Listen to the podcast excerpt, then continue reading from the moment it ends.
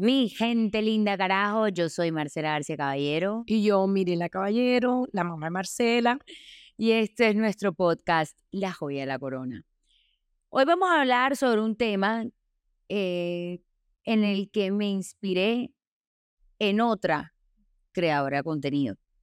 Pues yo sigo a varias creadoras de contenido desde, pues para nadie es un secreto, he hablado de esto en anteriores episodios yo fui bulímica durante más de una década y dentro de las cosas que a mí me ayudaron mucho fue poder aprender a desaprender cosas que yo había interiorizado y poder seguir ciertas cuentas de personas que hablaran sobre eh, o que hablaran de manera distinta sobre la importancia de la belleza y una cantidad de cosas más.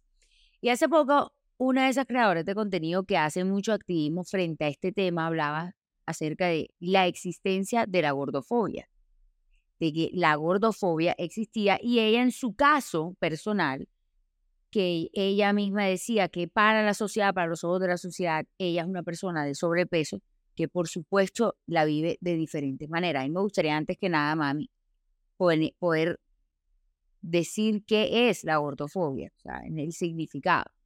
Nos referimos a la, la gordura. Es como miedo a, la gordura, pero no solamente miedo a la gordura personal, solamente de uno, sino del otro también, del otro. O sea, no es que lo que piense el otro, es como tú discriminas al otro basándose en su peso. Digamos que son, son actitudes y, ciertas cosas que, que se pueden evidenciar, sea por ejemplo, mami, que no la dejen entrar o no lo dejen entrar a una discoteca que le, porque esté gordo, porque una persona pueda estar en sobrepeso. Mira, en Estados Unidos, bueno, también en Colombia, se reserva el derecho a admisión. Es decir, yo decido quién entra y quién sale en lugares, en, discotecas y bares, etc. Pero en Estados Unidos hace poco pasó un todo un rollo alrededor de este tema en un bar de Estados Unidos, donde dos pelas que aparentemente, según el bouncer, estaban en sobrepeso, y no las dejó entrar simplemente porque no les pareció que cumplían con los requisitos para entrar y las mandó a hacer ejercicio. A raíz de todo eso se, se formó toda una polémica, pero esto es algo que también indiscutiblemente pasa en Colombia, pasa en nuestra sociedad. La gordofobia como tal es, nos referimos entonces a la gordofobia para precisar y describir todas aquellas prácticas, discursos y acciones que burlan, marginan estereotipan, prejuzgan, rechazan e implican la obstaculización o vulneración de los derechos de las personas bajo el pretexto de la gordura. ¿Sí sabes? Por ahí se va la cosa, pero la gordofobia puede ser muchas cosas, no es solamente llegar al extremo de no dejo entrar a una discoteca, sino en cosas pequeñas. Nuestra manera de hablar, nuestra manera de ser, nuestra manera de juzgar al otro por su físico. Cuando a mí me dicen yo, que si yo creo que la gordofobia existe, yo digo, claro que existe porque durante mucho tiempo de mi vida, yo creo que yo fui gordofóbica. Es decir, no había palabra para eso, pero yo creo que yo fui gordofóbica porque yo tenía tanto miedo a engordar y tantos problemas de dismorfia corporal y consideraba, de acuerdo a lo que a mí me había enseñado la sociedad y a lo que yo estaba, digamos que lo que yo había aprendido en la vida, que tú solo podías ser exitosa si también lo reflejaba tu cuerpo. Es decir, que no podía ser exitosa, que una persona no podía ser exitosa si, por ejemplo, no pesaba cierta, cierto peso o no se veía de cierta manera. Yo no sé, mami, si tú, por ejemplo, has escuchado las frases, me imagino que sí, porque todos lo hemos escuchado en esta sociedad, que es una sociedad que le tiene fobia a la gordura. Por ejemplo, frases como, ella eh, es, es gorda, pero es buena gente. Ella es gorda, pero es buena gente. ¿Acaso, acaso porque esté un poquito con sobrepeso, la persona no va a ser buena gente? Al revés, tiene tanta caloría que las calorías hacen que la gente sea más contenta, o sea, esté más feliz por lo menos. O, aparentemente, porque buena gente puede ser. O como que ella es gorda, ah, pero es inteligente. Ese pero, ese utilizar el pero, es algo supremamente... Como si, como si la gordura fuera el peor de los defectos. Como si la gordura fuera el peor de los defectos como si la gordura fuera, no, ni siquiera, como si la gordura fuera un adjetivo de, de que implique fracaso. Es cierto, es cierto que nuestras generaciones, no la de los papás, no, y me incluyo en ella. Claro. Yo no sé si por el hecho de que las mujeres teníamos que buscar un nuevo espacio y competir con los hombres, empezamos también a competir desde el punto de vista físico para poder acceder a un mejor puesto, para poder tener eh, que el perfil para ir a, hacer ser, visitadora médica tiene que ser bonita porque los, los, los, médicos no, no la dejan entrar si no las tienen, si no son bonitas porque están tan aburridos de recibir tanto visitador médico que si es mujer, entonces sí le dan prioridad. Hasta eso terminaba siendo hasta parte de unas características que el mismo, misma sociedad impuso. Y, y, y, me, entonces la mujer incluyo, que... me incluyo en ella. La verdad, tengo que reconocer, sí, yo fui también una gerente de una empresa y yo también tenía unos perfiles para ciertas personas y otros para otras. Las que estaban en la calle o las que atendían público, las prefería que estuvieran. Porque era lo que te habían dicho, tiene que ser. Exactamente, porque eso eran los cánones que... Y uno se va con naturalizando eso y no sabe el daño que también le está haciendo a las otras personas. Porque antes la gente preguntaba, ¿y por qué está gorda? Porque no sé qué, porque que, que la dieta, empezaron el boom de las dietas. Mi mamá nunca conoció una dieta. Mi abuela nunca conoció una dieta. Yo tengo una amiga que me decía, yo no veo la hora que vivía estresada con el tema del, del peso, no veo la hora de tener, y en ese momento decía, 50 años para ponerme gorda y ya, y comer todo lo que me dé la gana. Ahora que tiene más de 50 años, me la encontré más delgada de lo que era antes. Y dije, ay, ¿tú qué? ¿No? ¿Y qué ibas a esperar cuando tuvieras 50 años para volverte gorda y poder comer lo que sea? Ay, no, si me di cuenta que es que las edades se extendieron y ahora nadie es gordo cuando pasa la, el tiempo. Se subió la edad también como la edad de la pensión. Se subió la edad como la edad de la pensión. Entonces, de verdad que el tema y yo creo que hemos recogido, porque sí, me incluyo en esa, yo también era exigente con el tema, me exigía a mí misma, me levantaba temprano para poder hacer ejercicio, no solamente por salud, sino para mantenerme, porque también tenía un cargo, porque tenía esto. El, el, me, nos metieron en el tema de los ejercicios, nos metieron en el tema de los de los gimnasios. En tu época, como fue como todo el comienzo, se llevó también al extremo. Al extremo. Y se pudo llevar aún más. Pero yo pienso que, y en eso he aprendido también, o sea, me culpo de lo que he podido afectar también a personas por el tema de, de estar gorda o no estar gorda. Eh, em, eh, ah, se ha podido crear una nueva conciencia y me encanta cuando veo una propaganda donde ponen la flaca, la mediana y la gorda con la misma ropa interior y se, ve bonita.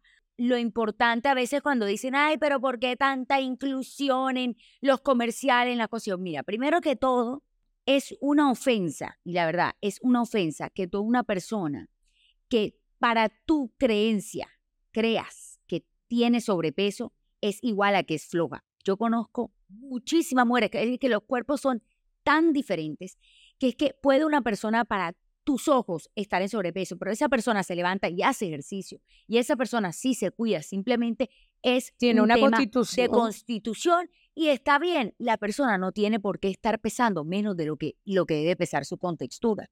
Y uno tiene, y ese tema de que hay, pero ¿por qué tanta inclusión que el tema de la salud? Hey, a mí me da rabia cuando se meten con ese tema porque es que yo lo que digo es, es que perdón, apenas ahora es que estamos hablando de inclusión.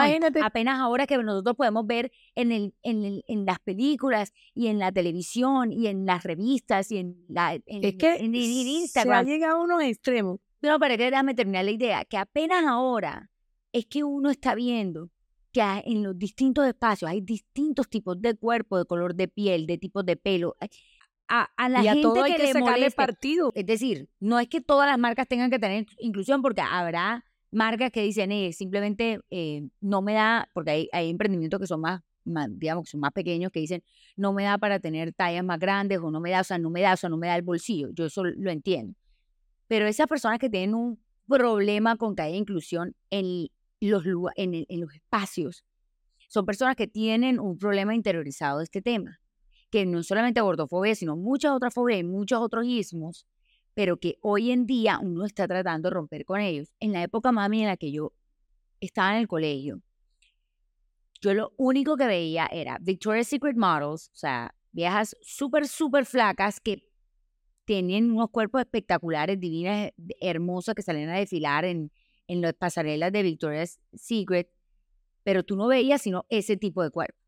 Tú no encontrabas sino ese tipo de cuerpo, ese cuento de que no es un cuerpo real, no, sí es un cuerpo real, el cuerpo de esa persona es real y es de contextura delgada, pero eso era lo único que tú veías. Tú veías en las revistas gente muy, muy, muy, muy, muy delgada y había un culto hacia la delgadez en, lo, en las modelos, en el tipo de ropa, en el tipo de ropa. El, tú nos decías, se, se van a tirar el cuerpo con esos, con esos descaderados. Descaderado.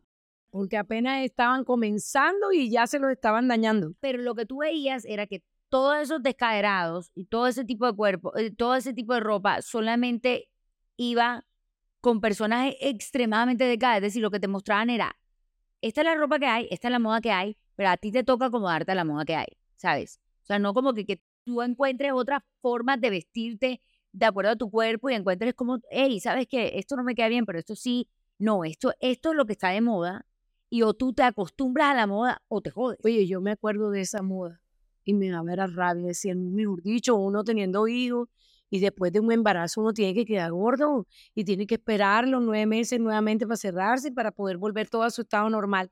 Y aquello era que tenían que estar todo el mundo así acabado para que se pudiera poner un descaderado con unas camisitas pegadas, pegadas al cuerpo. Gracias a Dios ha llegado todo lo anchito y para todos los gustos y para todo, pero no había una moda diferente, sino que o, te, o tenías que ponértela o te la tenías que poner. Tú te pones a ver los programas de televisión.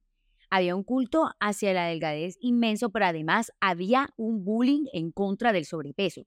Tú siempre encontrabas, no solamente en los, en los episodios de series o de cosas así, donde, o de las películas donde se burlaban de la persona con sobrepeso abiertamente y siempre la persona con sobrepeso podía, tenía las mismas características o era flojo o era ponchado, o era, ¿me entiendes? Nunca era protagonista. Nunca era protagonista, nunca era la... Pero ya hoy en día no, yo creo que esto, esto ha sido ya un proceso ha bueno. ha ido cambiando, pero no, lo que te estaba diciendo es que no solamente ahí, sino que también en los programas de reality, o sea, todos estos programas de reality show, yo el otro día estaba viendo uno que era como de unas, de unas porristas que son súper importantes en, en Estados Unidos y tú veías literalmente unas pelas flacas, tremendo cuerpo, y la directora diciendo, estás pasada, estás obesa, estás no sé qué, o sea, y eso lo mostraban en televisión. Entonces, claro, si tú crecías viendo eso y tú decías, pero si esa persona que está absolutamente bien. le están diciendo obesa, ¿qué, ser, ¿qué será de mí?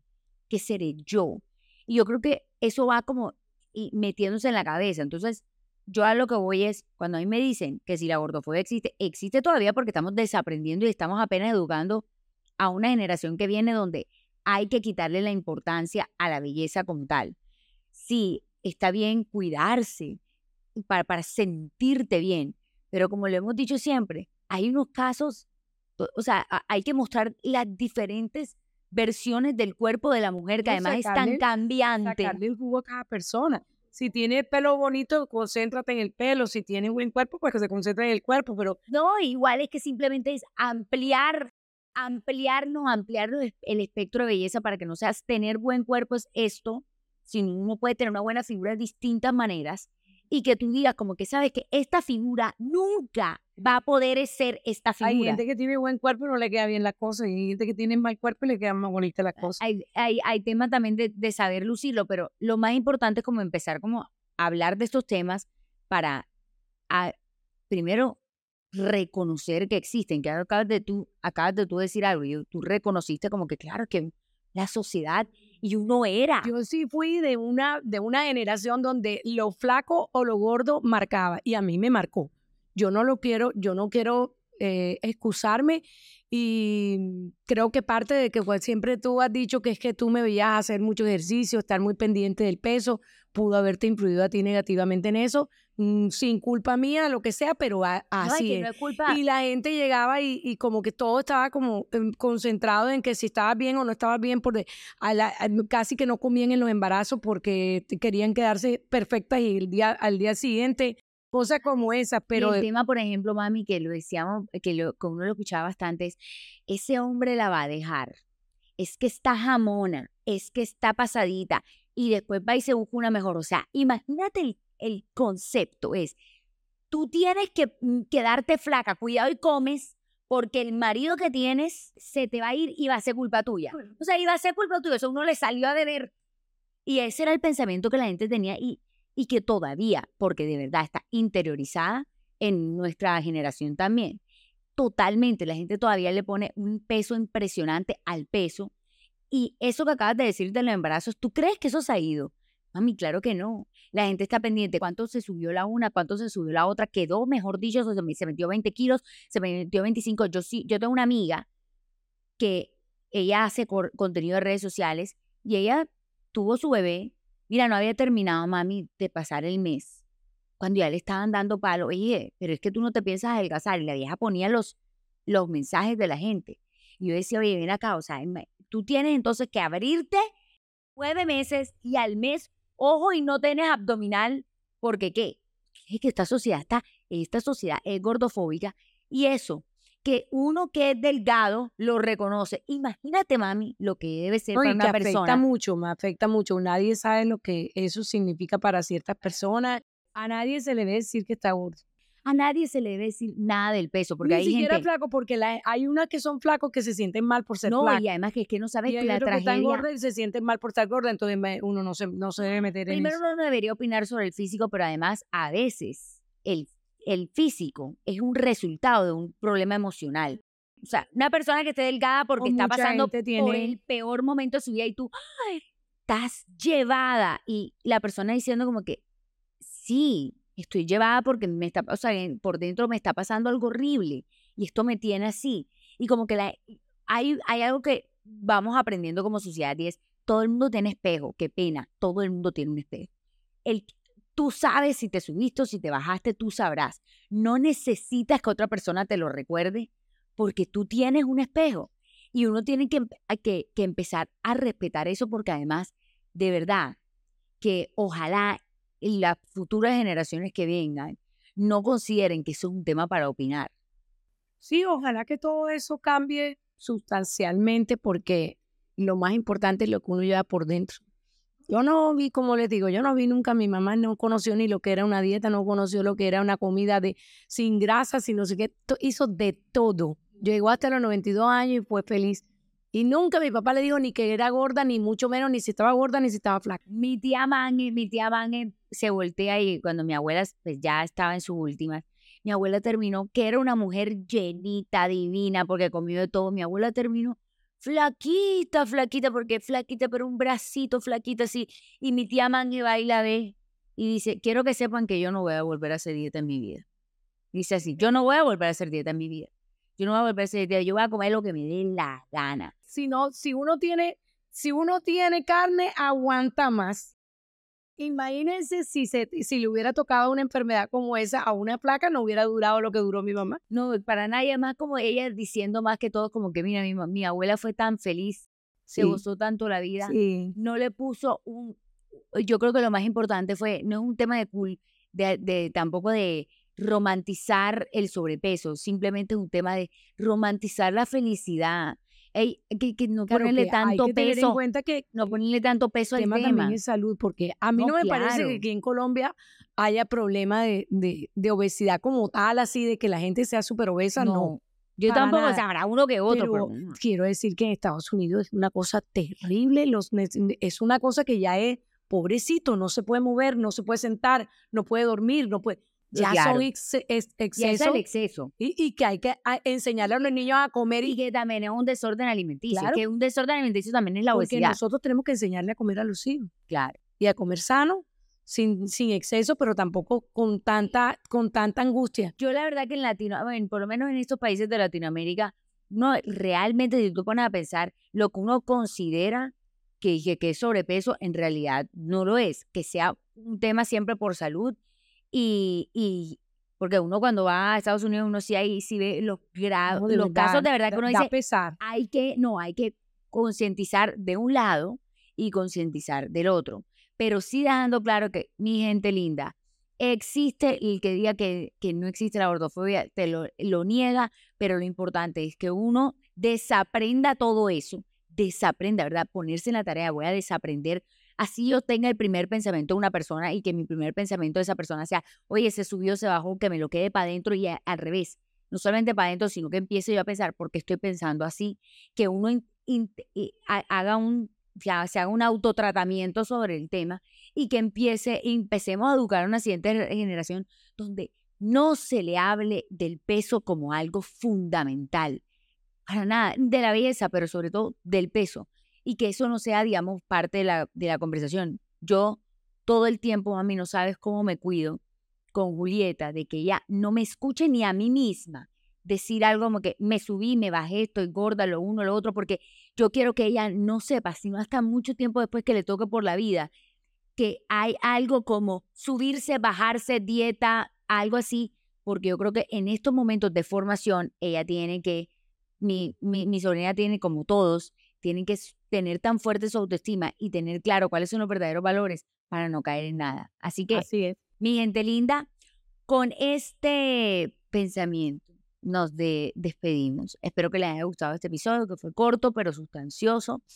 Si tienen algún comentario, nos encantaría que, que nos lo dieran. Y nada, mi gente linda, nos vemos en una próxima ocasión. Yo soy Marcela Arce Caballero. Yo, Mirela Caballero. Y esto fue La Joya de la Corona.